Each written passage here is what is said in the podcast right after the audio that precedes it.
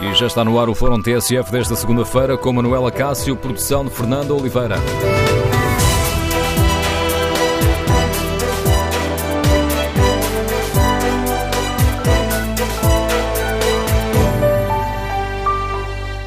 Bom dia. No Fórum TSF de hoje queremos ouvir a sua opinião sobre os resultados das autárquicas, quem são os vencedores e vencidos. Pedro Passos Coelho fez bem em não se demitir? E o mau resultado do Partido Comunista Português, ou melhor, da CDU, e o resultado modesto do Bloco de Esquerda podem complicar o diálogo entre os partidos que apoiam o governo? Queremos ouvir a sua opinião. O número de telefone do Fórum é o 808-202-173. 808-202-173. 173. Se preferir participar no debate online, eh, pode escrever a sua opinião no Facebook da TSF ou na página da TSF na internet. Pode também responder ao inquérito que fazemos aos nossos ouvintes em tsf.pt. Perguntamos se Pedro Passos Coelho fez bem não se demitir.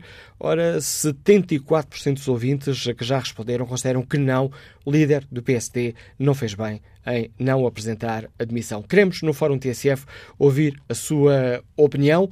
Os resultados autárquicas podem ter influências na política a nível nacional? Entramos mesmo num novo ciclo político?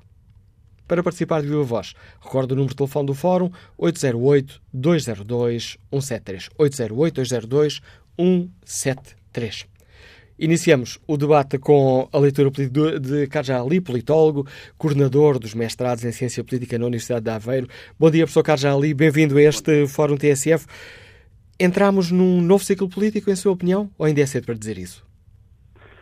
Bem, as eleições autárquicas marcam, de facto, um ponto interessante naquilo que é a vida desta legislatura e do ciclo político que se iniciou com a tomada de posse do governo de António Costa em novembro de 2015.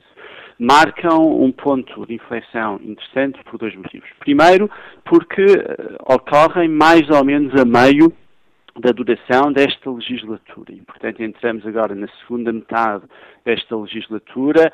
A cada dia que passa, estamos mais perto de eleições legislativas. Se isso é verdade em qualquer contexto de uma legislatura, este é o momento a partir do qual as contas e os cenários e as perspectivas eleitorais tornam-se cada vez mais prementes para todos os atores políticos. Segundo, marca uma inflexão política interessante porque uh, é, digamos, a confirmação uh, política em eleições que ocorreram efetivamente de um conjunto de sinais que até agora eram perceptíveis nas sondagens e nos estudos de opinião que tinham sido realizados até agora. E, portanto, acaba por ser uma concretização política ou eleitoral uh, de uma série de sinais que até agora estavam no campo das sondagens, com todo o valor e mérito que as sondagens têm, não são a mesma coisa que eleições realmente ocorridas, como é o caso destas autárquicas. Olhando aqui em casos, eh, em dois pontos mais uh, concretos, uh, temos a situação no PSD, maus resultados, noite negra, como ainda esta manhã disse aqui na TSF ex-líder social-democrata Manuela Ferreira Leite. Ora, a conjugação destes maus resultados do PSD com os bons resultados do CDS, muito à boleia dos resultados de Assunção Cristas em Lisboa, esta conjugação pode provocar uma reconfiguração de, de forças à direita? Creio que ainda estamos longe de podermos falar de uma reconfiguração das forças políticas à direita. É verdade que o PSD teve um mau resultado, um resultado pior do que o mau resultado que já tinha obtido em 2013. Uh, ah, o CDS consegue um resultado melhor do que aquele que conseguiu em 2013, mas a ordem de magnitude uh, dessas mudanças não é em termos absolutos enorme. Em termos percentuais, o PSD cai um pouco, abaixo do resultado já muito mal que tinha tido em 2013. O CDS cresce muito ligeiramente, mas ainda está muito longe em termos percentuais de poder competir com o PSD. E em termos de números de câmaras, as diferenças continuam a ser uh, muito, muito grandes. O PSD, contabilizando as câmaras que ganhou sozinho, as câmaras que liderou em termos de coligações, que seja com o CDS ou com outras forças, uh, obteve nestas eleições 96 câmaras, uh, o CDS consegue 6 câmaras. e, portanto, a diferença em termos de implantação autárquica acaba por ser também uh, muito grande. A verdade é que o resultado de Lisboa, como também o resultado do Porto, acabam por ser, em termos de uh, simbólicos, em termos de uh, visão que geram no eleitorado, resultados muito negativos para o PSD. Em termos simbólicos, ficar atrás do CDS em Lisboa acaba por ser uma derrota política muito substancial. Mas é importante notar que, em termos de implantação territorial, o PSD ah, está muito à frente do CDS e a verdade é que o país não é só Lisboa. E, portanto, a Assunção Cristas e o CDS ficaram à frente do PSD em Lisboa, ah, mas ainda estão muito longe de ultrapassar o PSD a nível, a nível nacional. Isso em termos de partidos e em termos de liderança dos partidos, professor Carlos ali, o eleitorado de centro-direita não pode ser tentado uh, a, passar em, a passar a reconhecer em Associação Cristas a voz mais importante nesta, nesta área política, em vez de Pedro Passos Coelho? Esse é o esforço que todos os líderes do CDS têm feito desde que assumiram a liderança do seu partido. Procurarem suplantar o PSD na liderança do espaço político do centro para a direita. Esse é um desafio que todos os líderes têm tentado e todos os líderes têm fracassado. Vamos ver se a Assunção Cristas consegue inverter esse padrão. É verdade que este resultado da Assunção Cristas reforça a sua legitimidade política uh, em termos internos e externos. Em termos internos, porque foi a votos e uh, consegue aqui uma legitimação política interna que reforça a sua posição na liderança do CDS. É importante notar que a Solução Cristas tinha aqui alguns anticorpos internos e, e, sucedia à quase ininterrupta liderança de duas décadas de Paulo Portas, portanto, o espaço de afirmação era difícil. Aqui, com este resultado, a Assunção Cristas faz essa faz essa afirmação política dentro do CDS e, em termos externos, reforça também aquilo que é o seu discurso e a sua matização mais ao centro em termos de, de discurso político.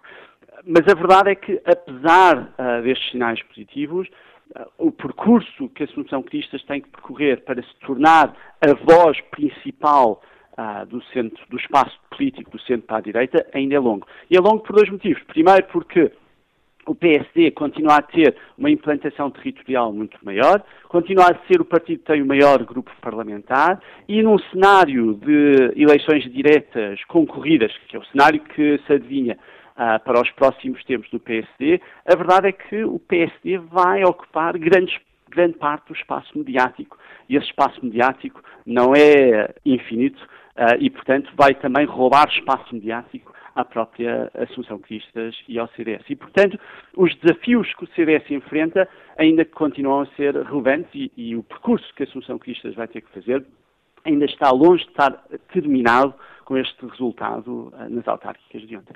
E à esquerda, professor Cajali, que é outro uh, foco que merecer análise nesta leitura mais nacional das uh, autárquicas, os maus resultados do, da CDU, do Partido Comunista Português, que perdeu 10 câmaras para o PS, os resultados, utilizando as palavras dos próprios dirigentes do Bloco, os resultados modestos do Bloco de Esquerda, poderão ou não complicar o diálogo entre as forças uh, que são essenciais à manutenção deste governo?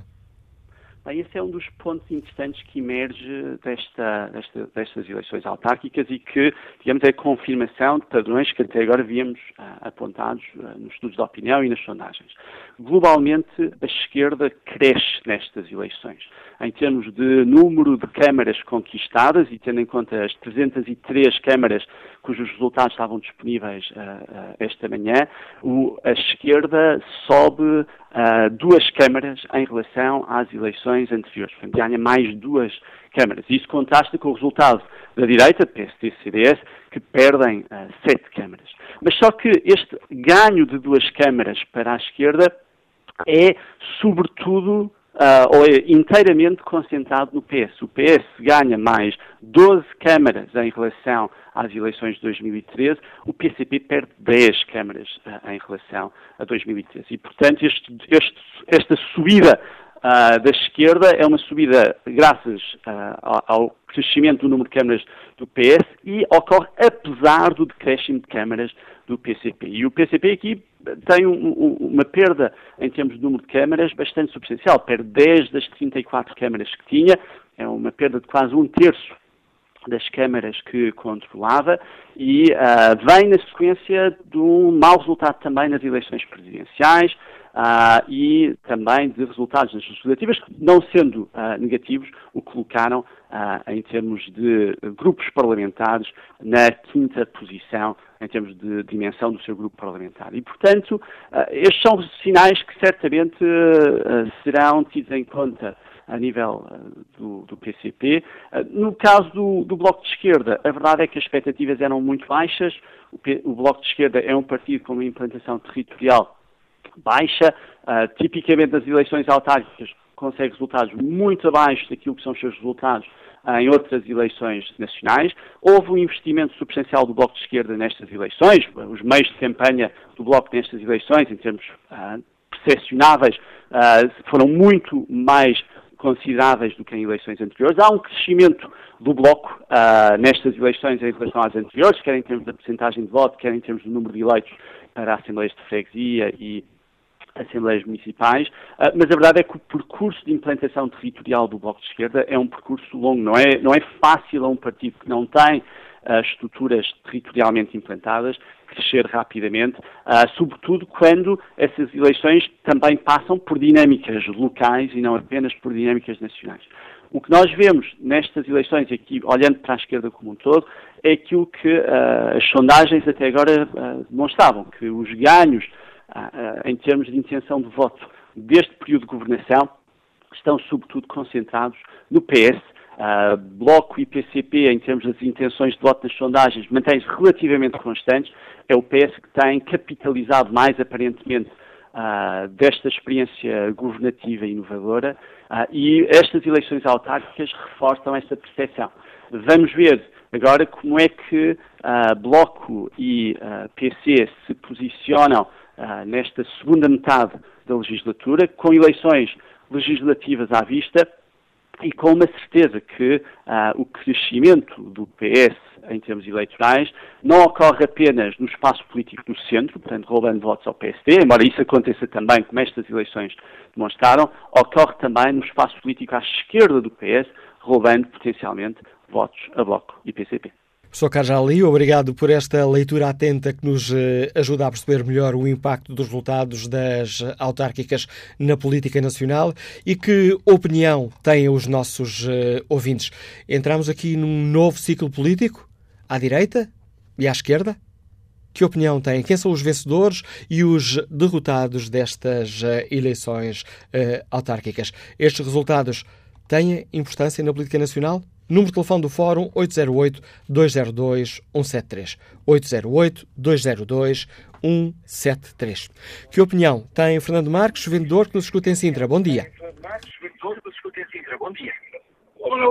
Bom dia, bom dia ao Fórum, bom dia a, a todos. Uh, eu queria lhe dar aqui aquilo que me levou uh, a votar. Eu já não votava há uns tempos.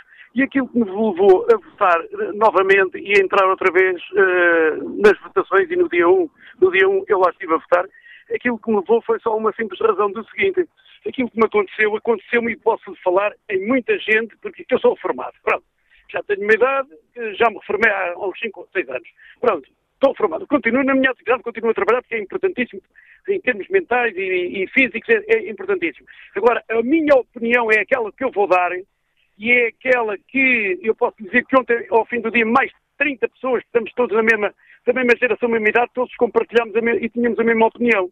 Nós, quando o Sr. Passos Coelho quebrou um contrato que nós tínhamos, e esse contrato era as nossas reformas, eu há 45 anos fiz um contrato com o Estado português. Ele cobrava-me aquilo que ele entendeu e eu nunca refilei, nem, nem valia-me a pena refilar. Eu fui pagando aquilo que o Estado português atribuiu e disse que eu tinha que pagar. E quando alguém me diz, passado 40 tal anos, olha, meu amigo, isto a partir de agora subsídio de Natal já não há, o subsídio de férias também não há, agora vou-lhe pagar os duodécimos e vamos ver se ainda lhe vou pagar. A partir daquele momento acabou o PSD. Não é o Passo Coelho, é o PSD, porque ele representa um todo. É a Maria Luísa Albuquerque, é aquela senhora que ficou em quarto na Câmara de Lisboa, todos eles que era vice-presidente, todos eles. É todo um conjunto. Para mim, eu disse, como disse aos meus amigos, a partir daqui não, nunca mais.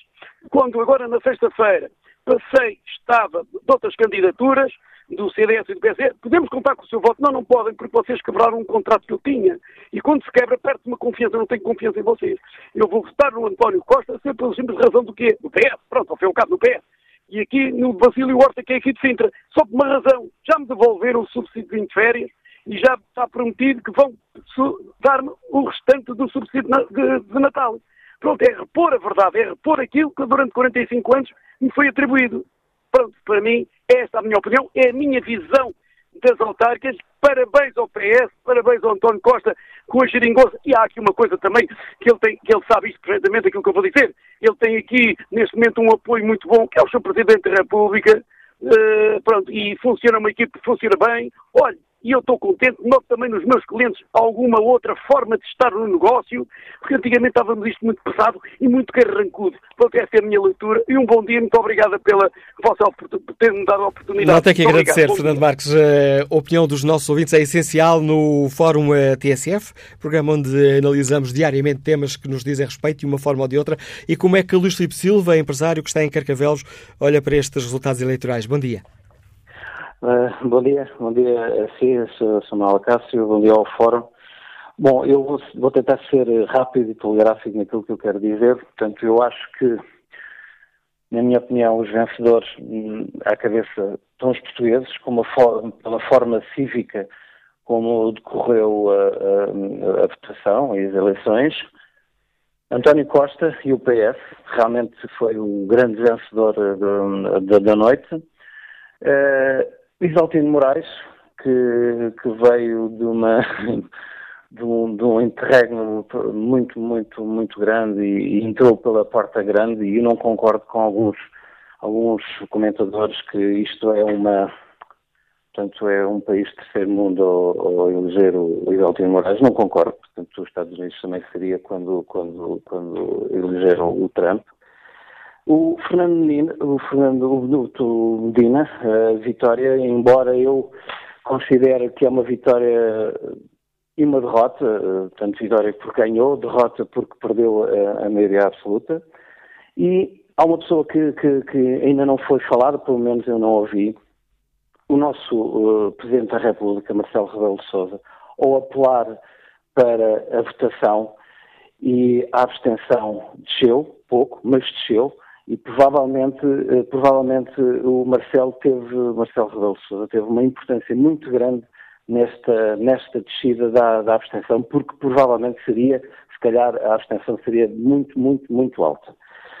A Associação Cristas, eh, eu acho que também é, é, é uma vencedora, naturalmente, porque duplicou a votação, embora eu acho que essa votação teve a ver com o eleitorado do, do, do PSD, portanto, é uma vitória um pouco não sustentável, no meu caso. Uh, as próximas eleições o dirá uh, essa, se foi verdade ou não.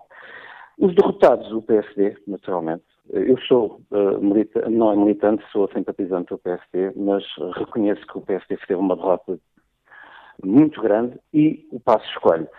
Uh, Teresa Leal Coelho, porque acho que não era, uh, não é a escolha ideal para, uma, para, para, para, para ser dirigente ou ser candidata a qualquer cargo que, que, que, que, que acho. O CID e o Bloco de Esquerda também acho que são os, os, os perdedores da, da, da, noite. E eles perceberam, uh, o CID e o, e o, Bloco de Esquerda perceberam que uh, estão uh, na geringonça, mas a importância que eles têm na geringonça é um, reduzida. Os portugueses deram importância ao PS e isto uh, é, é, é, importante porque, porque uh, agora, nestes dois anos que, que, que, que, faltam para as eleições legislativas, uh, qualquer coisa que possam fazer ao PS, retirar o tapete ao PS, eles serão penalizados muito fortemente nas eleições e o PS, naturalmente, irá ganhar com maioria absoluta, se mantiver todo este clima económico. Um, e em relação ao passo escolho, se devia se demitir ou não, é relevante. Eu acho que é relevante. Eu, infelizmente, quanto mais tempo ele tiver à frente do PSD, menos relevância política terá o PSD na, na, na vida política do, do, do país. Portanto, e agradeço é a sua análise neste Fórum TSF, Luís Filipe Silva. Vamos agora saber que leitura faz o gestor João Cabral, que está em Lisboa. Bom dia. Tá, bom dia. Olha, eu não estou de acordo com o que disseram e os meus antecessores. Também sou reformado, mas estou no ativo. Uh, o Passos Coelho uh, teve que fazer uh, uma série de sacrifícios e fazer o, o povo fazer ficar sacrificado porque estávamos na bancarrota, que foi o, o Estado em que o Sócrates deixou o país. Uh, e, portanto, uh, até queria dar uma, uma palavra de, enfim, de, de, apoio até ao Passo Coelho, porque se não fosse ele, eu não sei onde é que, onde é que estaríamos agora. Depois houve agora um ciclo económico melhor e o PS, uh, pronto, aproveitou esse ciclo, ainda bem. Uh, também acho que uh, este daqui não se podem tirar ilações diretas para, para, as legislativas. Vamos ver o que é que acontece. O que eu uh, peço é, é, que o PSD não, não deixe cair os braços, que vá à luta, que faça um controle como deve ser, que é para que não aconteça Uh, o que aconteceu em anteriores governos PS, foi no caso do, do, do Guterres, uh, e depois veio o, o Durão Barroso salvar o, o, país, mas também fez a asneira de ir embora. Depois veio Sócrates e foi uh, a situação terrível que foi e como deixou o país, e veio Passos Coelho, que foi quem salvou da bancarrota. Uh, e espero que o Guterres agora, o Guterres, o António Costa, não, uh, não vá pelo caminho, mesmo caminho, não se encha de autoconfiança e de arrogância uh, e que faça é contribuir para que o país se desenvolva, cresça, haja mais emprego e seja melhor para todos. E, portanto, não acho nada que o Passo Escolho deva sair, não vou dizer que ele não pudesse corrigir determinadas coisas e que não possa haver uma boa alternativa, mas PSD e CDS junta, juntos irem à luta e parabéns à Assunção Cristo em Lisboa em particular. A análise de João Cabral e pego nesta ideia deste nosso ouvinte de, a propósito de Passos Coelho para iniciar a conversa com o Paulo Baldaia, diretor do Diário de Notícias, comentador de política nacional aqui da TSF. Uh, eh, bom dia, Paulo. Passos bom Coelho dia, tem condições para se manter à frente do PSD? Eu julgo que não. Parece-me evidente, uh, perante os resultados que teve, as expectativas já eram muito baixas e uh, foi possível ir uh, além dessas expectativas muito baixas, do ponto de vista negativo. não acho que fizesse sentido ele demitir-se agora. nós temos que nos lembrar que o PSD tem um congresso ordinário, uma eleição do líder prevista para o início do, do próximo ano.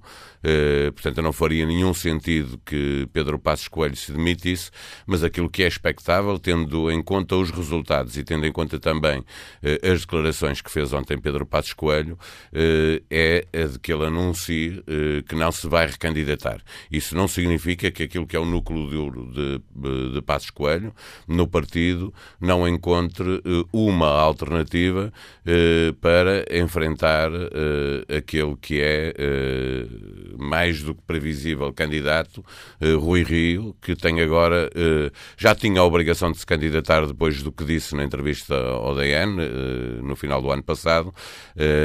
agora, os resultados são um tapete para Rui Rio avançar. É muito provável que ele avance, eu diria que é garantido que ele vai avançar, mas não me parece que, sem Passos Coelho, os passistas vão ficar sem eh, candidato. Falta saber se há eh, algum peso pesado eh, com disponibilidade para o fazer, sendo que eu neste momento estou a ver um que me parece evidente, eh, mas claramente se estava a resguardar para o pós-eleições legislativas, eh, onde não será fácil ao PSD eh, ganhar, que é Luís Montenegro. e, portanto, aliás, julgo que neste momento ele próprio estará a refletir se deve ou não avançar, não avançando Pedro Passos Coelho.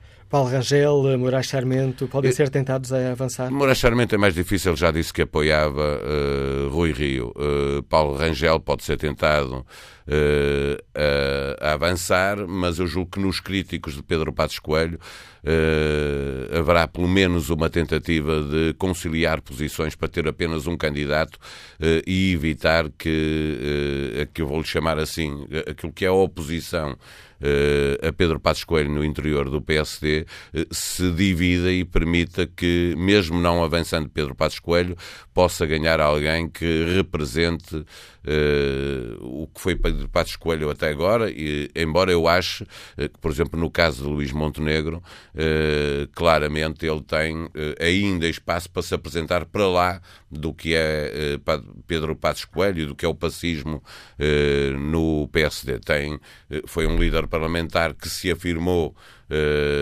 com relativa facilidade e, portanto, tem agora um caminho para fazer no, no PSD. Mas eu não estou a ver Paulo Rangel, sim, não vejo ali mais ninguém que queira avançar dividindo a oposição a Passos Coelho, sendo que ainda por cima não é uh, uma candidatura para um lugar muito apetecível. Será, uh, para quem quer que seja uh, o líder do PSD, será uma, terá uma vida muito difícil pela frente aqui até às legislativas. Sente na leitura que tu fazes, Passos Coelho anunciará que não, se, não é recandidato a mais um mandato? Sim, do que eu ouvi, tendo em conta os resultados, muito surpreendido ficaria se ele anunciasse que afinal se vai recandidatar outra vez. Uh, sendo que agora uh, ele tinha uma grande hipótese de ganhar contra Rui Rio, porque o aparelho do PSD uh, está, obviamente, uh, vou chamar assim, melhor trabalhado pelo, uh, pelo lado de Pedro Passos Coelho e dos seus apoiantes, mas mesmo assim, perante o resultado de ontem, até para Pedro Passos Coelho ficaria difícil ganhar contra um candidato forte na oposição. PSD, oposição. Os dirigentes social-democratas podem ser tentados, como em tempos aconteceu no Partido Socialista, de, de António José Seguro com este não chegamos lá, ao poder. Eh, pois, eu acho que isso é evidente para os militantes do, do PSD, começa a ser evidente. Nós veremos, é, é normal que apareçam sondagens eh, a perguntar às pessoas quem é que é o melhor candidato eh, para levar o PSD de novo à vitória, eh, e isso vai mostrar, já, já houve até no passado, e quem é que poderia ser o melhor Primeiro-Ministro, e isso os militantes do, do PSD já perceberam com Pedro Passos Coelho, não há impossíveis em política, mas é muito mais difícil recuperarem o poder que perderam um no Poder Central, na Assembleia da República, no Governo, eh, dois mesmo preparar, eh, começar a preparar eleições autárquicas para daqui a quatro anos, porque o ponto de onde parte agora o PSD para as próximas eleições autárquicas eh, é tão baixo, tão baixo, que já não é possível ao PSD aguentar uma nova derrota, ou seja, ter menos ainda do que teve este ano, sem que isso represente uma deterioração que deixa marcas muito profundas no PSD. E acho esquerda, esta, utilizando aqui a metáfora da geringonça, esta aceleração do PS, travagem a fundo do PC e o Bloco de Esquerda ficar ali PS, a meio caminho, pode uh, complicar... Uh, não é ironia nenhuma. Aconteceu ao PS o que o PS não queria de todo que acontecesse, uh, que é ter uma grande vitória, uma vitória ainda maior que a de, de há quatro anos, que já tinha sido a maior e esta ainda conseguiu ser maior. Ainda por cima porque essa vitória, como era expectável, podendo ser conseguida à custa do PSD, e houve alguns casos em que foi, foi acima de tudo conseguida à custa do PCP. Eh, e isso era o que, o, o que claramente o Partido Socialista não queria. Eh, António Costa, na entrevista ao Diário de Notícias, tinha uma frase que mostrava bem qual era a sua grande preocupação, que é está a correr também, que não há transferência de votos uh, de uns para os outros, não andamos a comer o, o eleitorado uns dos outros. Isto é dito por António Costa uh, uh, mais ou menos 15 dias das eleições, ou a três semanas das eleições. Que ontem, sabia... desculpa, que ontem teve o cuidado de dizer a vitória do PS não, não é a derrota ontem dos parceiros. por tudo, até chegou a dizer que era uma vitória de todos e que era a prova de que, de que a geringonça funciona funciona e é uma maravilha. uh, não pode, uh, por muito boa vontade que tenha, não pode iludir os números. O, o Partido Comunista perdeu quase um terço das câmaras que tinha, uh, perdeu câmaras muito importantes que, para além de serem históricas do, do, do Partido Comunista, são câmaras de zonas urbanas. Nós, quando pensamos em Partido Comunista, pensamos em termos de base eleitoral, Alentejo e Margem Sul. A Margem Sul ribeirinha é toda agora do Partido Socialista. Almada Barreira. Almada Barreira é uma coisa que não era possível uh, imaginar que acontecesse, sendo que, deixa-me dizer porque é mais pura verdade, nós, uh, nós jornalistas e comentadores de política somos sempre surpreendidos pela única razão de que acreditamos que não vai haver surpresas. E, e, já nos aconteceu imensas vezes. Estas duas eram previsíveis e chegaram a ser faladas, quer a derrota estrondosa do, do PSD, quer a possibilidade do PCP eh, ver o seu eleitorado sacrificar o, o partido para eh, apoiar o Partido Socialista, na maior parte dos casos, mas também para dar um reforço, em alguns casos, eh, ao Bloco de Esquerda, que sobem mandatos e que reforça presenças em áreas urbanas à custa do PCP também. Voltando aqui um pouco mais à direita, a Associação Cristas é a nova voz, a voz mais importante do centro-direita? Ou é exagerado é. dizer isso? Eh, não, neste momento é. Eh, vai deixar de ser assim que o PSD clarificar a sua posição. Eh, mas neste momento, claramente, é, é, é uma confirmação de. Ela liberta-se de vez de Paulo Portas, liberta-se de vez de, de qualquer leitura que pudesse, em que pudéssemos pensar que ela teria uma liderança frágil do CDS, ficou toda a gente à espera. Mesmo dentro do CDS havia uma oposição interna que estava a achar que ela não seria capaz. Ela foi capaz, teve uma vitória estrondosa uh, do ponto de vista político. Obviamente quem ganhou foi Fernando Medina, mas o resultado da Assunção Cristas é verdadeiramente extraordinário. Assim, superou em muito as, uh, as expectativas. O CDS conseguiu no país uh, ter uma subida e, portanto, desse ponto de vista, a direita é derrotada no seu conjunto, mas é derrotada exclusivamente à custa do, do PSD. Portanto, agora é a Assunção Cristas que vai falando em nome da direita, até porque a outra parte da direita, ou centro-direita, ou o PSD, vai estar ocupado a olhar para dentro e a tentar resolver os, os problemas que tem. Julgo que, com um novo líder,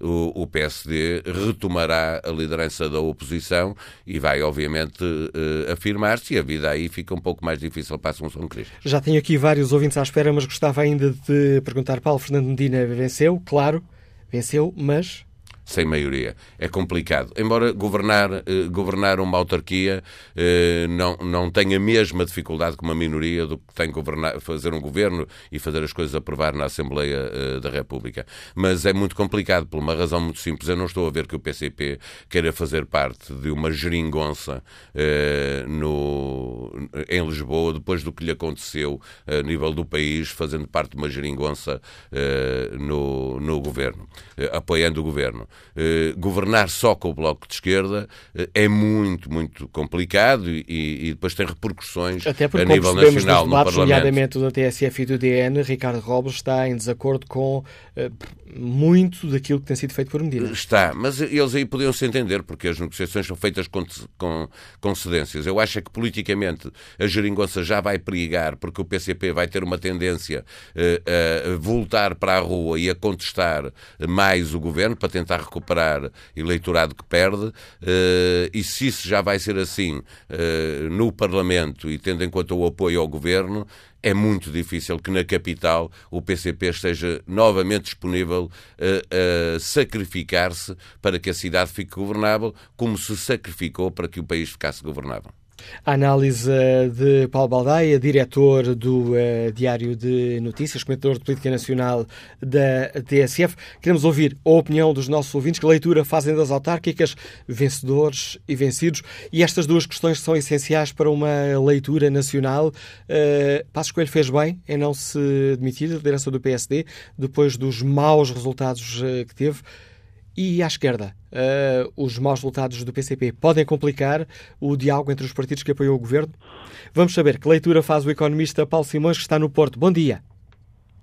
Bom dia. Uh, eu gostava de salientar desde já que, ao contrário do que muita gente tem referido, eu julgo que os grandes vencedores destas eleições autárquicas foi a abstenção. Quase metade das pessoas não foram votar. Eu julgo que quase metade das pessoas não foram votar, portanto eu incluo-me nesse grupo, eu e a minha família incluímos nesse grupo, porque não concordamos com a forma como o poder local está a ser gerido e está a ser controlado no nosso país. O poder local é, com efeito, essencial em qualquer democracia. Mas neste caso, e se nós analisarmos eh, estes últimos anos em que o poder local funcionou nestes moldes, estamos a referir-nos a cerca de 300 câmaras municipais, a cerca de 3 mil freguesias. Cada freguesia, e a gente via pelos cartazes, enormes cartazes, até que ridicularizavam com os cartazes que tinha, por exemplo, a própria Merkel, que eram cartazes pequeninos, e nós aqui para junto das freguesia tínhamos cartazes imensos, meio todos eles em aço inoxidável, de 100 em 100 metros, estávamos a barrar a estrada, uh, e se alguém imaginar quanto é que isso custa ao país, se calhar ficará estupefacto, uh, os moldes que, que o poder autárquico está a ser feito, ou seja, quando falamos da contribuição autárquica, que foi agora com o IMI, foi aumentar exponencialmente e que reverte tudo na, na, totalidade para as câmaras, se nós nos confrontarmos com o preço da água, pessoas que tiveram que ficar sem as casas porque tiveram que pagar 3, 4, 5 mil euros de ligação da água e que agora têm faturas de 50, 60 euros por mês. Se nós nos lembrarmos nas viagens que são feitas, por exemplo, para a Câmara de Braga, que precisa de seis meses, eis como é que há caminhonetas com pessoas para levar aqui toda a mala feia, para toda a gente comer, beber, dançar à custa do erário público. Se nós pensarmos na questão dos livros gratuitos, refeições de graça, tudo isso que é de graça, quer dizer, quem é que paga isso tudo? Se nós, se nós nos pensarmos no endividamento que cresceu exponencialmente, do número de colaboradores das câmaras municipais que aumentaram também exponencialmente, e a gente até questiona, quer dizer, então como é que é? Estão a dar os serviços aos privados? E agora uh, cada vez aumentam os ajustes diretos, cada vez aumentam as, as subcontratações e cada vez aumenta o número de funcionários das câmaras.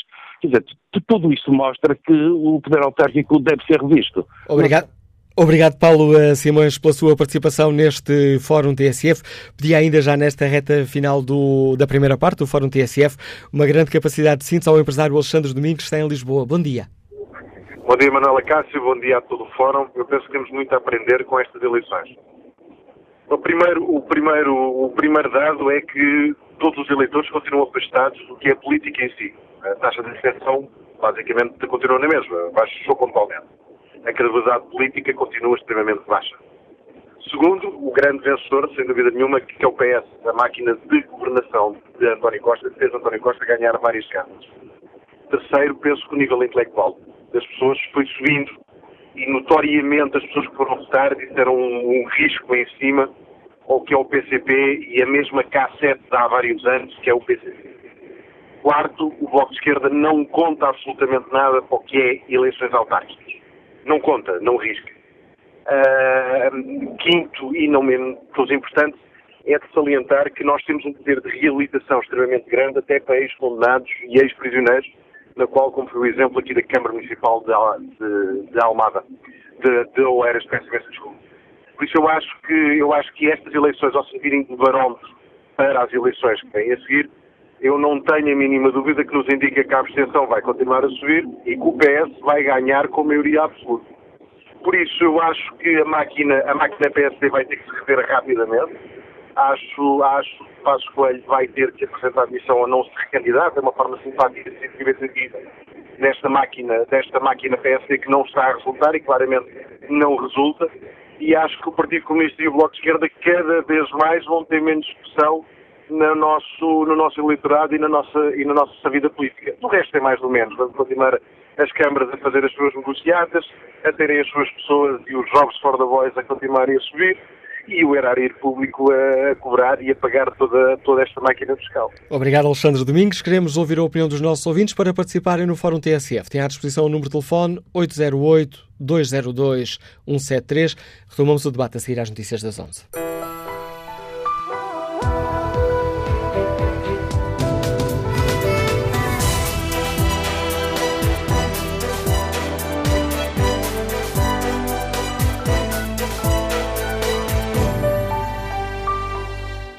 Tomamos o debate no Fórum TSF em torno dos resultados das autárquicas. Eh, tentamos perceber se, se abriu ou não um novo ciclo político e tentar perceber também que consequências é que os resultados das autárquicas podem ter na política nacional.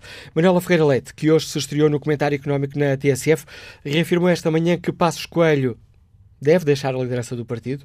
Entrevistada por Fernando Alves na manhã TSF, a antiga líder do PSD afirmou que depois da noite negra de ontem, o líder não tem condições para continuar, mas só ele saberá qual é a hora certa para sair.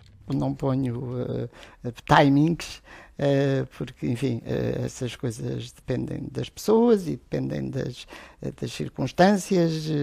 tanto timings não parece que seja o essencial.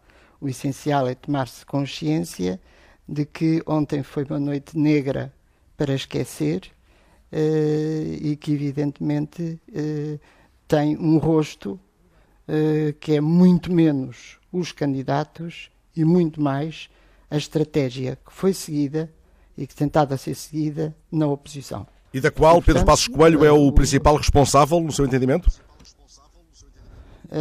penso que a estratégia de um partido é sempre da responsabilidade do presidente desse partido.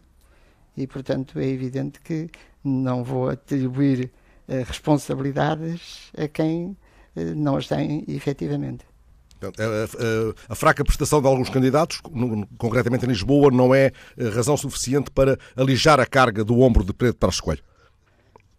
Parece mesmo uma, uma extrema injustiça que se atribua aos candidatos que concorreram em condições extremamente difíceis, uh, entraram no terreno em campanha muitíssimo tarde relativamente a todos os outros, porque as estruturas do partido não se entenderam na escolha.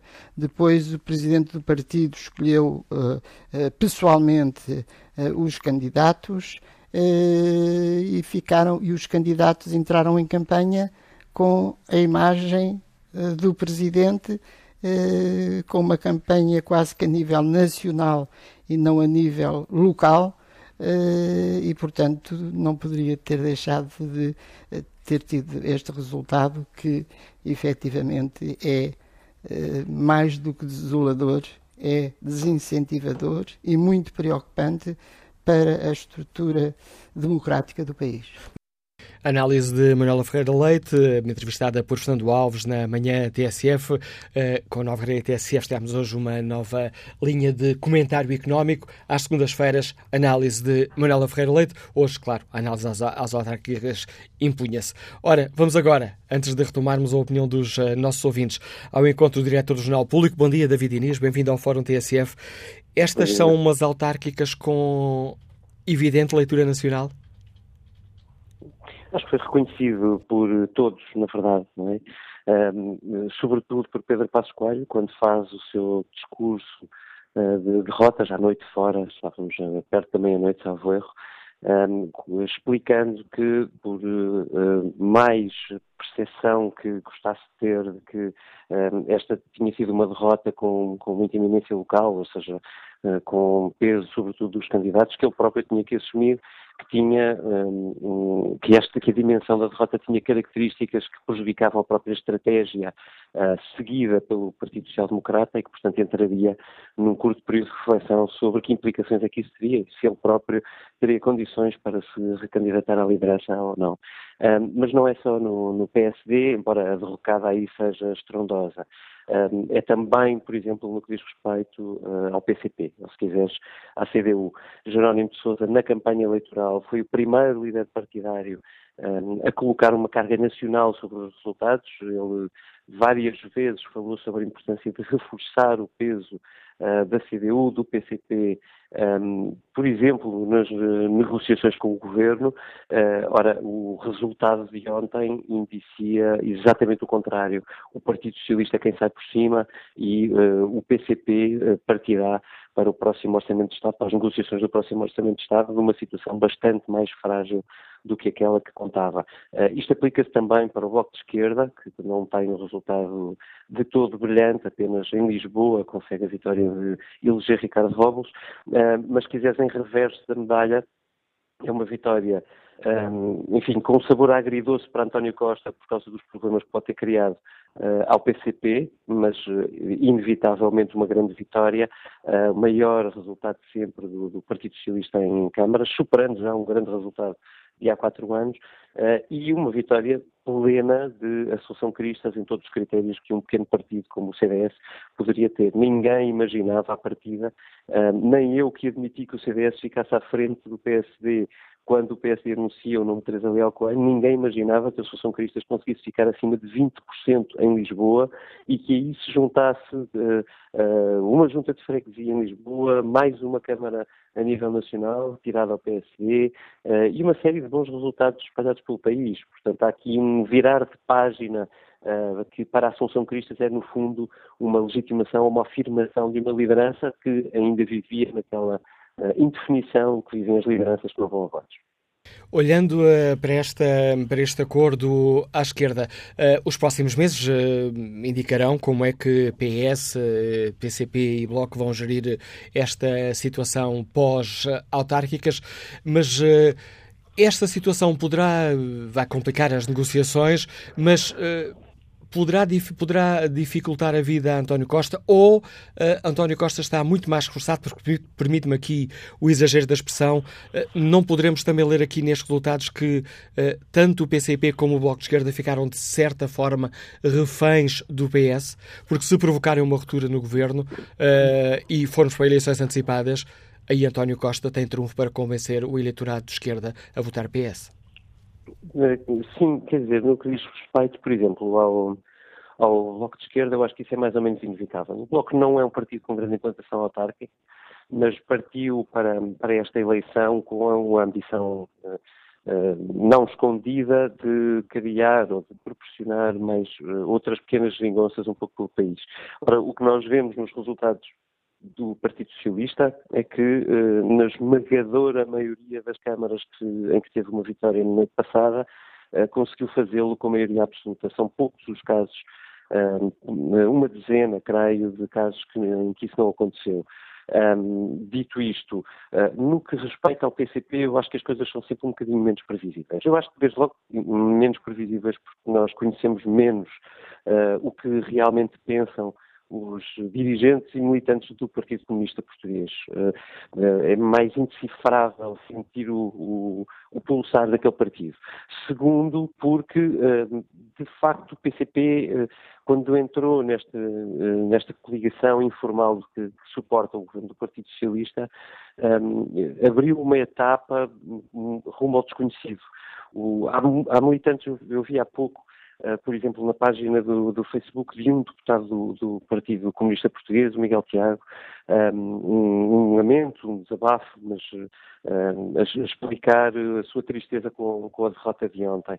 Uh, e havia militantes, simpatizantes do Partido Comunista Português ali a dizer que, que tinha sido um bocadinho doloroso na campanha um, fazer um argumentário que se distinguisse do Partido Socialista, porque não porque as linhas tinham ficado, as fronteiras tinham ficado muito tenues. Um, enfim, não houve resposta a esse comentário, mas, mas percebe-se que dentro do Partido Comunista este resultado é, é, vai ser difícil de gerir. É claro que tu dizes, mas se o, se o Partido Comunista Português saltar fora e provocar uma crise política, isso cria um grande problema uh, ao próprio PCP. Uh, a verdade é que, uh, enfim, não acreditando eu que isso aconteça agora, uh, a verdade é que vai ser, por exemplo, muito difícil para Jerónimo de Sousa explicar depois de uma derrota destas que, que, cedem tudo ao Partido Socialista. E isto cria um problema evidente a António Costa, quer dizer, se não fica evidente para os eleitores do Partido Comunista que o próximo Orçamento de Estado é aprovado com vitórias do partido, uh, Jerónimo de Sousa fica numa posição extraordinariamente frágil. E, e é bom lembrar que uh, não é só o PSD que vai ter um congresso uh, no próximo ano. Todos os partidos têm congressos marcados para o próximo ano. O Partido Comunista Português também.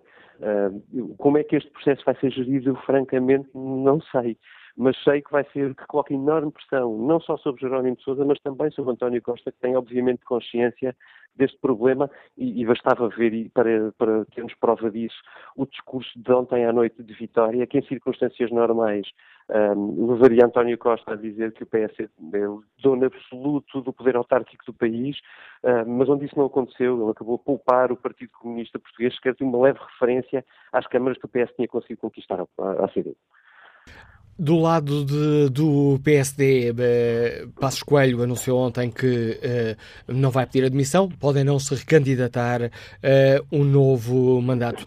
Parece que essa é a estratégia hum, mais acertada, eh, utilizando aqui uma, recordando-me agora de uma palavra que, que fez história também nas autárquicas, não serão quatro meses de pântano no PSD? Hum, na verdade, Manuel, não, não há grandes diferenças entre uma coisa e outra. Estamos a falar de uma formalidade, um formalismo, porque eh, mesmo que o PSD quisesse antecipar o seu calendário de eleição interna, muito dificilmente o conseguia antecipar muito. Repara nisto nesta sequência. o PSD precisa de convocar eh, eleições diretas. Eh, é assim que se elege o líder do PSD hoje. Ora, esse processo demora um pouco a montar. Não é uma coisa que se consiga fazer de um dia para o outro. É um, é um processo que envolve muitas mesas de voto, a mobilização dos militantes, enfim, é demoroso. Uh, portanto, eu diria que nunca em menos de mês e meio, dois meses, conseguiria fazê-lo. O PSD não vai seguramente fazer eleições diretas na, na, altura do Natal, não é? Não é e, portanto, e mesmo que fosse, estávamos a falar de uma antecipação de um mês. Portanto, o que eu acho na prática Pedro Passos Coelho está a dizer é demitir não se demite porque não, não faz muito sentido. O PSD tem, que, tem, tem mais eh, estes meses para preparar o seu processo normal, interno, democrático, de disputa de liderança, que, que existirá em qualquer circunstância. Um, uh, eh, e, e, depois, e entretanto, ele dirá se vai ser candidato ou não. Eu ontem fiquei muito claramente convencido, e mesmo as, pessoas com quem falei, de que Pedro Passos Coelho estava seriamente a ponderar sair. Admito que ele também esteja a fazer alguma medição de terreno, no sentido de perceber até que ponto é que perdeu apoios que dava por, por certos e adquiridos dentro do aparelho face a esta derrota e, portanto, perdeu capacidade de liderar o PSD. Uh, eh, mas uh, o que eu acho é que o PSD neste momento está a entrar num processo que é muito mais complexo do que isso. Perdão, em qualquer circunstância, a mim parece-me que o PSD se arrisca a atravessar um período muito longo de, um, de indefinição, de dificuldades de divisão, eh, porque os, o, a capacidade de, rejuvenescimento de quadros, de requalificação de quadros do partido, levou-nos a olhar para o lado, por exemplo, nestas eleições autárquicas, e perceber que não resta muita gente uh, com uh, reconhecimento nacional que uh, nos permite olhar com alguma confiança para uma liderança afirmativa. E esse é o grande problema do PSD e é o grande problema que o PSD vai ter que discutir, independentemente dos candidatos, nos próximos uh, dois, três meses. Análise de David Inês, diretor do Público, que agradeço a participação no Fórum TSF e que hum, análise faz o empresário Manuel Castro, eh, que nos escuta na Maia. Bom dia. Bom dia. Bom dia, Fórum.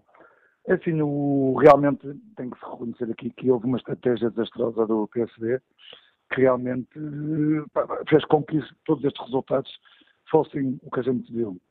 Acho que não existe uma vitória clara de António Costa e explico porquê. Porque tinha todos os meios ao seu, ao seu alcance. No que toca no Porto foi vergonhoso toda a imprensa a levar ao colo Manuel Pizarro, que ia acontecer, sondagens todas marteladas para isso provar que é grave. É, é, é, preciso que os jornalistas vejam bem o que se passou, porque realmente viu-se que estavam a tentar acontecer. É, não conseguiram. Também é grave que os jornalistas, a maior parte das vezes as televisões, tudo que era rádios, tudo que é do Rui Moreira, praticamente não aparecia. Isto prova que nem, nos meios não conseguem condicionar tudo. É grave também, não acho uma grande vitória de António Costa, e digo já porque como Medina, tudo a crer que é de maioria absoluta. O resultado da Cristas tenha tirado, o Bloco de Esquerda também conseguiu tirar, por isto, aqui, por um lado, assim, ganhar mesmo, acho que ganhou o Rui Moreira, porque o Costa já sabemos que ganhou, ganhou algumas câmaras da CDU, já sabemos também que, que o PSD foi um desastre, porque podia ter capitalizado Lisboa com, com, com, com o CDS, não quis, podia ter capitalizado no Porto com o Rui Moreira, não quis, Tá, é um desnorte completo. Agora também acho que o Costa não teve, não teve sequer essa, essa vitória que acha que teve. O Medina não ter maioria absoluta, acho que discreto muito isso. E, e, o que me entristece aqui mais realmente foi a falta de apoio a uma candidatura independente que foi a de Rui Moreira, que foi que era a nível televisivo, fez um grande comício no Porto Rival e não passou na televisão. E são esse tipo de coisas tristes que é realmente, que acho que os, os países, que até pode ser o PSD e o PS, controlam os meios de uma maneira que tem que ter um bocadinho de cuidado, porque assim os votos não, não, chegam, não chegam a condicionar os votos, tentam, mas não consigam. Isso é que é triste para a política. Mas, olha, é assim, é o país que vivemos e temos a certeza. E dá-os parabéns à Associação Cristas. É uma pena não ter titular ao PSD, se calhar nem Medina ganhava.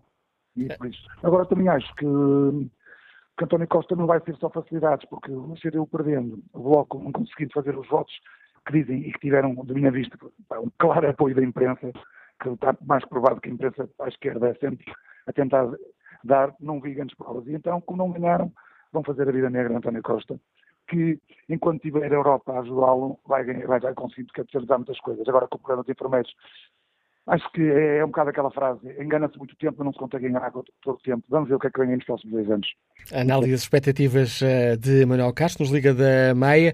Miguel Mafra está em Lisboa, bom dia. Como é que olhou para os resultados destas autárquicas? Bom dia, bom dia a todos. Bom dia, Manuel Cássio e ao Fórum, aos ouvintes. Hum, concretamente em relação às duas perguntas que são colocadas, uh, relativamente ao facto do Partido Comunista se poder sentir, enfim, suscetibilizado pelo facto do PS ter ganho algumas câmaras que eram do Partido Comunista e algumas importantes, eu confesso, eu trabalho, eu vivo na zona da Almada e não estava à espera de que efetivamente o PC perdesse, enfim, as eleições na, em Almada, apesar de eu ser uma pessoa de, direita, não tenho nada a ver nem com o Partido Socialista nem com o Partido Comunista, mas pela hegemonia que, que o PC tinha em Almada, ou a CDU, peço desculpa, não, sinceramente, honestamente, não estava à espera. Mas ainda bem que assim aconteceu. Um, porque efetivamente eu, eu, faço a leitura um bocado por o que se tem passado em Almada e na Costa da Caparica, em que efetivamente e se calhar isso aconteceu noutras câmaras do PC, o Dr. Judas encostou-se um bocado, desculpem a expressão, um bocado à bananeira, uh, depois do trabalho árduo, concordemos ou não, que, que a, a ex-presidente da Câmara tinha feito, e efetivamente no, no, último mandato com o Dr. Judas não se observou nada de desenvolvimento eh, em Almada e, e, na zona da costa que tem, tem uma, uma, capacidade e uma possibilidade de desenvolvimento turístico enorme e, e aquilo continua às moscas. Conheço muito bem. Uh, uh, portanto, eu acho que o PCP é um partido maduro, é um partido que, que pondera as suas decisões e, e, e não vai confundir os, os, os, maus resultados autárquicos com a negociação do, do, do, do orçamento. Até porque, como disse, os padrões pelos quais se rege o Comitê Central do Partido Comunista são padrões que eles seguem à risca e vão manter a negociação até ter certeza que a negociação vai ser a mesma. Por outro lado, como também já sabemos, já falámos várias vezes, o Dr. António Costa é um exímio negociador e penso que vai, mais vírgula, menos vírgula, discutir o orçamento, ou, ou aprovar o orçamento, como ele seria antes das eleições eh, autárquicas. Quanto à questão do PSD, e essa é que me preocupa mais, eu, eu e muita gente já dizia que o Dr que o Dr. Passos Coelho se devia efetivamente demitir há mais tempo. Eh, eu, eu considero que o Dr. Passos Coelho fez um bom, um bom governo, tivemos que apertar um bocado o cinto para cumprir determinadas obrigações e, e agradeço-lhe o, governo e a coragem e a transparência que ele sempre teve, como homem honesto que é uh, e sincero.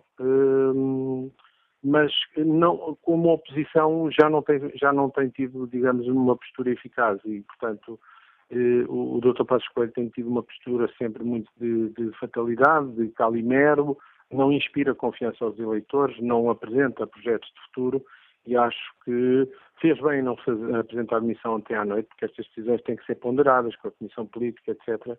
Mas acho que ele deve ponderar e, e sair o mais rapidamente possível se possível, para que o Congresso já seja um Congresso com duas ou três caras novas que possam efetivamente discutir já, eh, digamos, ideias e projetos construtivos para o futuro para que o PSD possa outra vez levantar a cabeça. E os meus parabéns à doutora Assunção Cristas. Obrigado pelo seu uh, contributo para este debate, Miguel Mafra. Olha Obrigado. aqui o debate online. Perguntamos aos nossos ouvintes no inquérito que fazemos uh, se Passos Coelho fez bem a não se demitir. 67% dos ouvintes já responderam, consideram que não.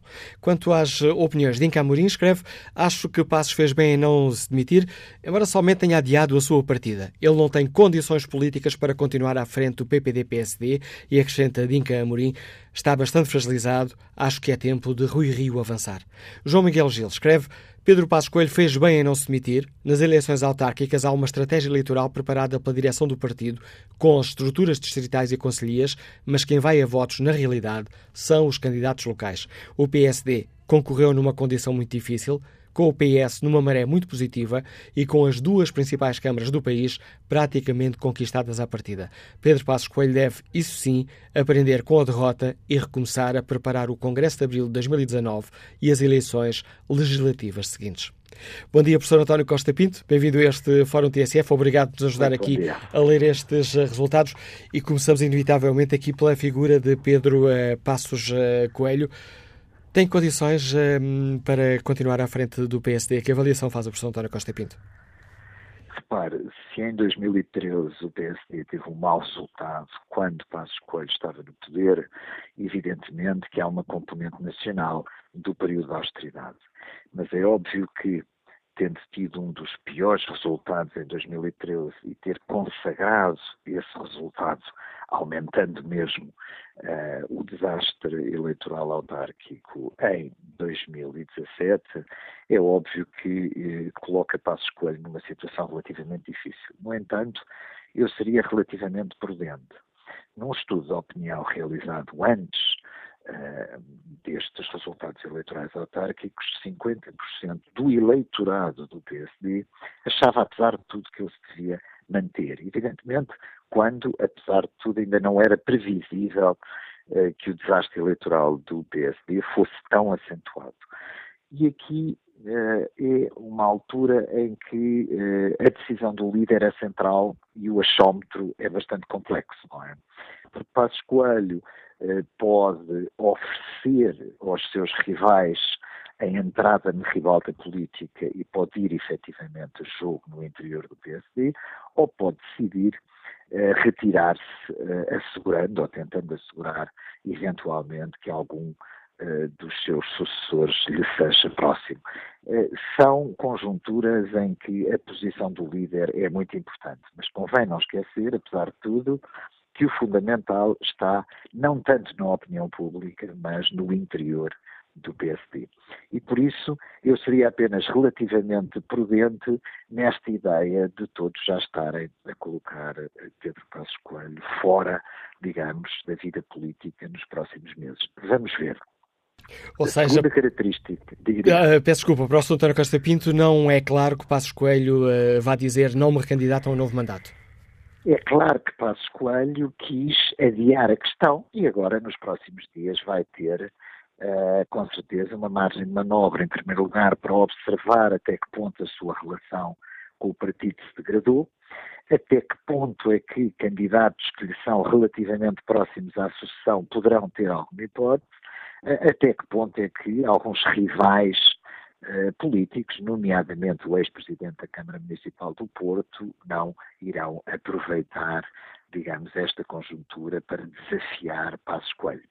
Uh, porque o facto de alguns notáveis uh, do partido uh, lhe terem aconselhado a saída imediata, esses notáveis não têm já peso político, nomeadamente Manuela Ferreira Leite, são notáveis, mas que não têm qualquer peso político interno na estrutura do PSD. Evidentemente que Uh, certas áreas, como por exemplo Lisboa, etc., não deixarão, obviamente, de pedir a cabeça do líder, mas os partidos políticos existem, é preciso ter alguma prudência quando falamos na sua vida uh, política interna. Eu creio que também o PS teve aqui uma vitória, de facto, muito significativa, que eu creio, com toda a sinceridade, que nem uma parte da elite do Partido Socialista, uh, digamos, uh, acreditaria que o PS teria uma vitória tão expressiva. Brincando um bocadinho com as palavras, foi uma vitória boa demais. Exatamente. Uh, e aqui coloca-se a questão justamente do equilíbrio relativo, não é verdade, das forças que apoiam no Parlamento este, este governo. É verdade que, no fundamental, o Bloco teve uma posição de relativa estabilidade, eh, não é que se tenha tido nenhuma alteração uh, qualitativa neste caso e que o PCP perdeu um número significativo de uh, câmaras. Perdeu-as para o Partido Socialista e não como eventualmente algumas tensões durante a campanha eleitoral poderiam fazer crer que essas tensões eram fundamentalmente com o Bloco.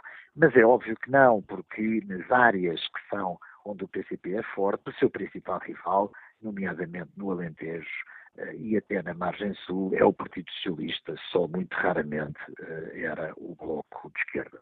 E aqui coloca-se, sem dúvida, eventualmente algumas transplicações locais, outras mais nacionais, mas coloca-se o ponto de interrogação eh, de que muitos pensaram que à esquerda alguma fluidez eleitoral eh, poderia começar finalmente a acontecer. E de facto este é o primeiro sinal de que alguma fluidez eleitoral, neste caso favorecendo o Partido Socialista, iria acontecer, o que vai pôr, sem dúvida nenhuma, do ponto de vista dos acordos à esquerda, não necessariamente uma tensão imediata, mas evidentemente um uh, digamos, fazer as contas sobre as vantagens e as desvantagens para cada um dos partidos nestes acordos parlamentares.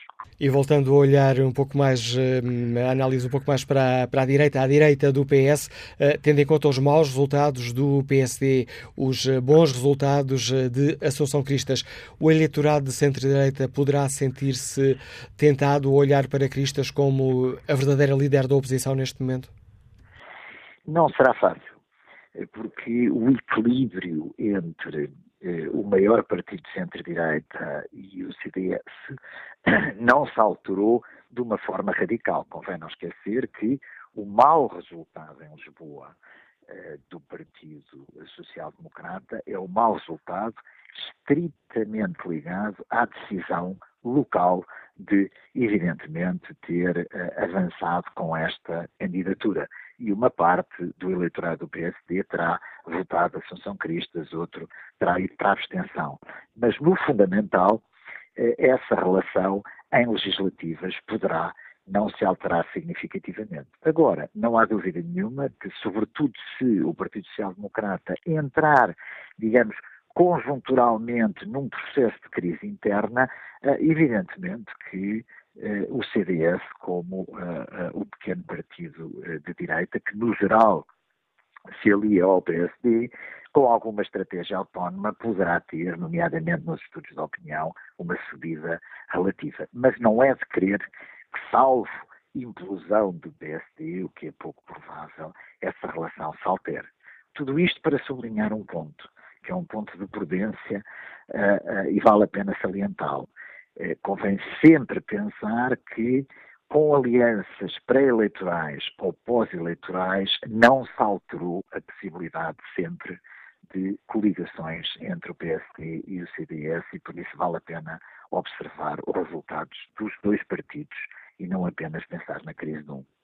Obrigado, professor António Costa Pinto, análise deste politólogo, investigador do Instituto de Ciências Sociais, ajudando-nos também aqui uh, a ler os resultados das autárquicas e as implicações que esses resultados poderão ter na política nacional. Vamos agora ao encontro de uh, João Soares, é motorista, liga-nos de Almada, uma das localidades onde um, a presença de Câmara passou do, da CDU, do PCP, para o PS. Bom dia, João Soares. Muito bom dia, Dr. Manuel Acácio, bom dia para o auditório. Uh, Disse-o e muito bem, uh, houve a mudança na Câmara Municipal de Almada.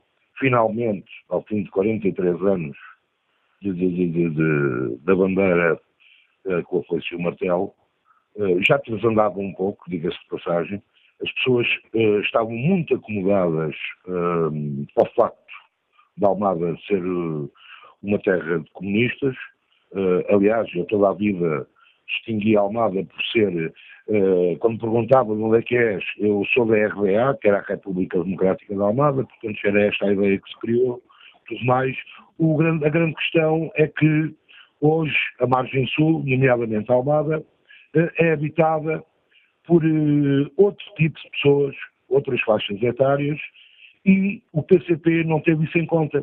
Portanto, o PCP limita-se a, a uma família muito restrita, que por norma é filiada no seu partido, quem fugir a este assunto, eh, a esta eh, hipótese, digamos assim, de engordar as fileiras do PCP, eh, é quase que posto completamente de parte e, e, quase que fica sem opinião. Portanto, Almada já não tem nada a ver com isso, aliás, como todo o país, e daí, se calhar, a doutora Assunção Cristas ter tido o, o valor que teve e a campanha que fez e ter uma percentagem de 20 e qualquer coisa por cento que valha aqui em Lisboa, Portanto, mas há uma questão que eu gostava de deixar aos mídias, que é assim, quando se pede hoje, quase que imperativamente, a cabeça de Pedro Passos Coelho com a saída do partido, porque é que não se faz o mesmo em relação ao Jerónimo de Sousa? Ao fim e ao cabo, Jerónimo de Sousa perdeu tanto ou mais do que perdeu, por exemplo, Passos Coelho. E, e, e, ninguém fala nisto. Portanto, as mudanças temos que ser democráticos, as mudanças têm que ser tanto para a direita como para a esquerda. Será que Jerónimo de Sousa fez o trabalho de casa? Será que o Comitê Central do Partido Comunista fez o trabalho de casa? Obviamente que não o fez, e não fez, perdeu 10 câmaras, e 10 câmaras, uma das quais, que era a Almada, que eram governadas há 43 anos pelo Partido Comunista. Eu acho que é uma, uma deixo no ar esta, esta hipótese, porque é que Jerónimo de Sousa não abandona a presidência do Partido Comunista e ninguém pede que Jerónimo de Sousa, ou, ou lhe proponha que Jerónimo de Sousa deixe o Partido Comunista e deixe os mais jovens, deixe os comunistas mais jovens. Porque é que há de ser o Jerónimo de Sousa? Adeus, muito bom dia, obrigado. Obrigado pela sua participação no Fórum, João Soares. Helder Santos é músico, está em Coimbra, bom dia. Olá, muito bom dia. Não estou em Coimbra, estou em Sintra, com certeza. Peço desculpa pelo erro e obrigado pela correção. Então faz mal, não faz mal. Muito bom dia, obrigado pela oportunidade que me dão. Eu queria deixar aqui uh, duas conclusões ou duas, duas, duas preocupações relativamente uh, a mais uma, uma eleição e mais um sufrágio que, uh, ditou outra vez, como há um ouvinte há alguns no primeiro hora o, destacou, mais uma vez a vitória esmagadora da abstenção. Uh, isso a mim preocupa-me imenso. E eu gostava uh, de ver a sociedade, os, os principais intervenientes na, na, vida política olharem para isto realmente com, com, com preocupação e atenção. E começarem, de duas uma, ou a dar mais peso ou a dar mais importância a este, a este, afastamento das pessoas da política, ou então, se calhar, uh, arranjar-se forma de, de, fazer com que, com que o voto, uh, de alguma forma, cativar mais as pessoas para votar, seja mudando a Constituição, dando mais peso à abstenção, não sei, mas alguma coisa tem que ser feita uh, por quem de direito, porque me parece que, que, que isto é, é escandaloso, praticamente metade da população não vota. Uh, e, portanto, uh, a minha e apesar, e apesar de tudo, há uma melhoria de quase 2%. Não percebi, desculpe. E apesar de tudo, há uma diminuição de quase 2%. Pois, exato, mas ainda assim continua a ser exagerado. Feliz-me imenso uh, essa situação e parece, parece que metade da população portuguesa se demite completamente da responsabilidade que tem para com o seu futuro e, e o futuro dos seus filhos. Uh, e depois há outra questão que eu queria deixar aqui também, que, que, que ontem à noite me assaltou os que um, a chamada, vamos chamar-lhe, vitória do PS, uh, focada na metade da população que votou, uh, a mim deixa-me uma preocupação muito grande. É que eu espero sinceramente que António Costa não se deixe sobrevar por, por, este, por estes resultados e que no próximo, na próxima legislatura uh, não embarque numa, numa espécie de tentativa de chegar a uma maioria absoluta. E eu espero também que o eleitorado que vota não deixe que isso aconteça. Porque, na minha opinião, muito dos, muito de, de, dos resultados que nós temos tido ultimamente e a, e a reviravolta que o país tem dado, uh, na minha opinião, tem muito a ver com aquela força de uh, Bloco de Esquerda, PP, uh, governo que vão eh, ou, ou, aliás, discutindo situações locais para o país, que vão de alguma forma servindo de equilíbrio, fazendo com que o PS não entre em, em, em histeria uh, de gastos, gastos como tem acontecido e normalmente acontece uh, com, com os sucessivos governos uh, PS que temos tido, principalmente a coisa descamba. Portanto, eu gostava de deixar esta, esta situação aqui, esta, esta chamada, esta, esta alerta, que a mim me preocupa bastante é, é, é se realmente uh, isto avança para uma nova maioria. Tenho muito medo que, que voltemos a regredir e vamos parar a nova crise, a novas dificuldades. eu espero que o eleitorado esteja atento e que não permita que isto aconteça para que este, esta geringonça continue, porque deve funcionar. Muito obrigado muito bom dia. Obrigado, Helder Santos. Mais uma opinião a marcar este fórum a TSF. Vamos agora ao encontro do professor André Freire, politólogo, professor do Instituto Superior de Ciências de Trabalho da Empresa. Bom dia, professor André Freire. Peço-lhe uma primeira análise a estes resultados eleitorais, começando aqui por hum, tentar ajudar-nos a perceber se este mau resultado do PCP, resultados modestos uh, do Bloco, podem complicar a relação destes partidos que são essenciais para a manutenção do, deste governo. Bom dia, Manuel Cássio. Uh, pronto, eu talvez em primeiro lugar uh, sublinhasse o, o, pequeno aumento da participação, mas de todo modo houve um aumento da participação, acho que isso é positivo e deve ser sublinhado, até porque os cadernos eleitorais também têm, se calhar, demasiados inscritos, isto não é para desvalorizar o nível da abstenção, que é realmente bastante alto, apesar da tendência, mas isso é um, é, é um, é um dado positivo e é preciso também ter isso em conta. Em relação à questão de, de, de quem ganhou e quem perdeu e, e o apoio à, à, à, coligação, quer dizer, as eleições autárquicas são sempre, os seus resultados são sempre uma mistura de fatores uh, nacionais e de fatores locais com uh, uh, proeminência para estes, para estes últimos, para os fatores locais. e, portanto, acho que isso é preciso ter isso em conta e, e, há, e uma análise mais cuidada dos resultados é, é necessária. Isso por um lado. Aliás, repare, por exemplo, há este refacto, há um, um crescimento generalizado do Partido Socialista, mas, por exemplo, depois há, há, há, há situações localizadas, como por exemplo em Lisboa, onde há o recuo não é? Apesar de, quer dizer, perdeu vereadores, perdeu a maioria absoluta e, e, e, por exemplo, a CDU não, se calhar não reforçou, mas pelo menos manteve. E o Bloco cresceu. Há fatores localizados. Mas, claro, quando um partido como o Partido Comunista perde 10 câmaras, isso eh, naturalmente abala qualquer partido e abala sobretudo um partido que tinha 30 e não sei quantas e passa para 24, quer dizer, 34 para 24, isso faz uma diferença e ainda por cima perde para o Partido Socialista.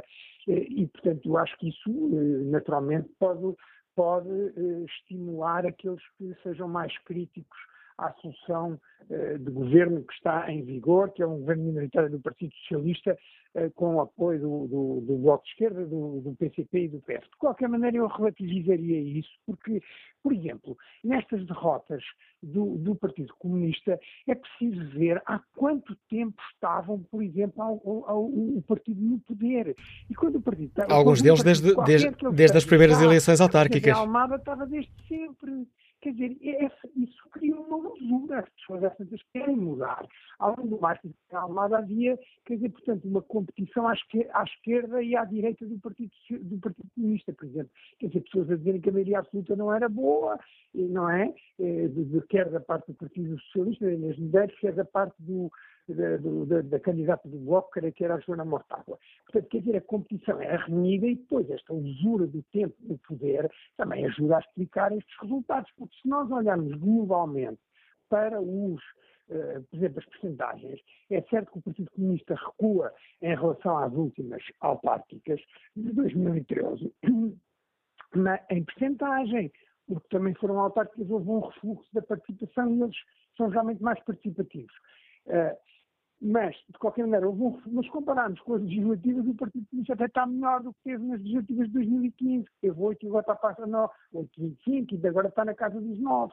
Portanto, eu acho que estes, a leitura global destes resultados deve ser feita com cuidado pelos vários intervenientes e isto não é desvalorizar a perda das câmaras, é, é tentar perceber onde é estão as tendências locais e, uh, e, as tendências nacionais, que existem ambas, com certeza, em vários, como disse desde o início, eh, as Há aqui um efeito simbólico, nomeadamente, por exemplo, Barreiro e Almada, mas precisa de uma análise mais aprofundada. Diga, diga.